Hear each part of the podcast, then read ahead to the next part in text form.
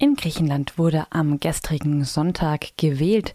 Es waren vorgezogene Parlamentswahlen wegen des schlechten Abschneidens der Regierungspartei Syriza bei den Europawahlen. Für Syriza wurden schon länger Verluste erwartet. Jetzt landet die Partei deutlich hinter der konservativen Nea Demokratia.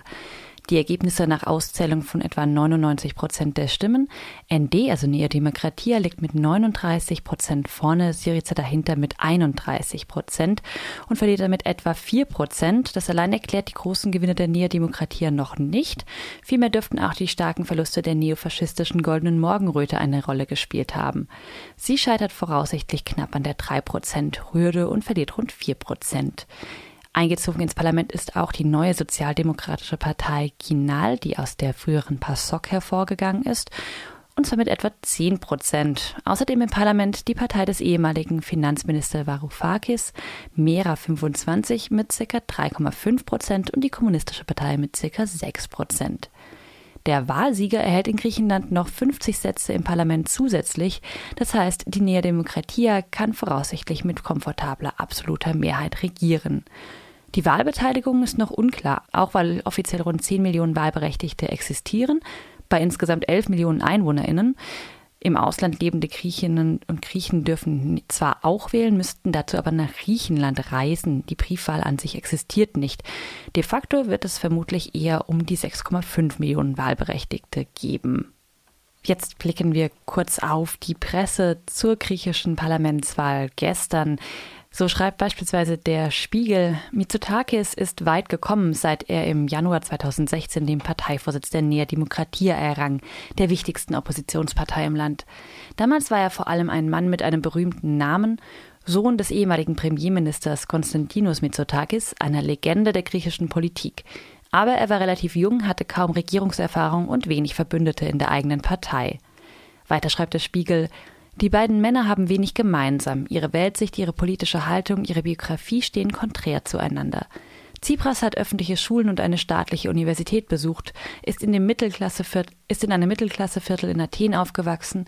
Mitsotakis hat das elitäre Athens College besucht und in Harvard und Stanford studiert.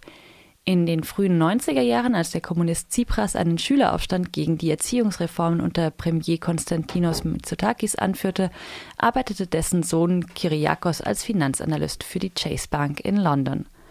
Mitsotakis sieht einen Vorteil darin, dass er sein Leben lang von Politik umgeben war. Macht steigt mir nicht so leicht zu Kopf, wird er zitiert.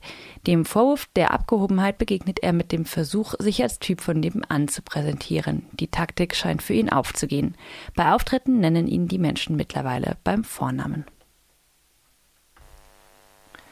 Der Guardian schreibt, die Wiederauferstehung der ne Neodemokratia wird mit Mitsotakis Bemühungen um die Mitte in Verbindung gebracht, ebenso wie mit der harten Haltung der Konservativen gegenüber Migranten. Damit und mit Ablehnung von Tsipras Kompromiss im Namensstreit mit Mazedonien konnten sie Wähler von der goldenen Morgenröte für sich gewinnen. Auch die Süddeutsche Zeitung geht auf die Unterschiede zwischen Tsipras und Mitsotakis ein. Tsipras porträtierte seinen Widersacher gern als Repräsentanten der alten politischen Elite, die Griechenland in die Krise geführt hat. Mitsotakis sieht sich dagegen als Erneuerer der ND. Er umgibt sich mit einem jungen Beraterstab und warb auch um frühere Sozialdemokraten. Sieben von zehn Listenkandidaten traten zum ersten Mal an.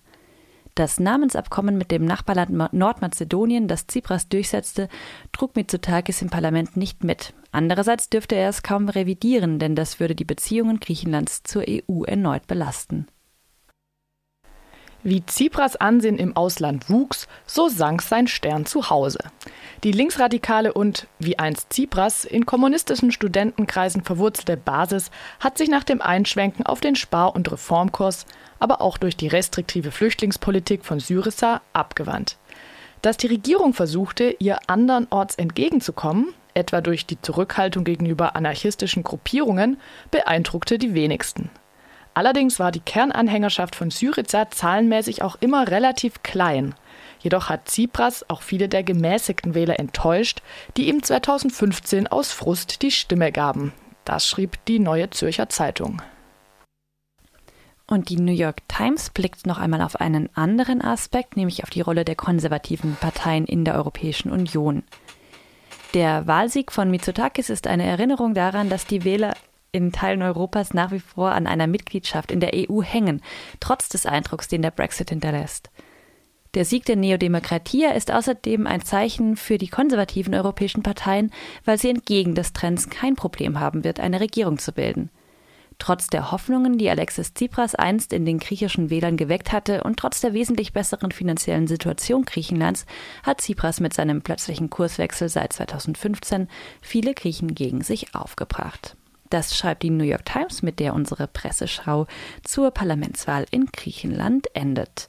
Es ist fast 9 Uhr. Ihr hört Radio Dreieckland, das Morgenradio auf der 102,3 oder auf rdl.de.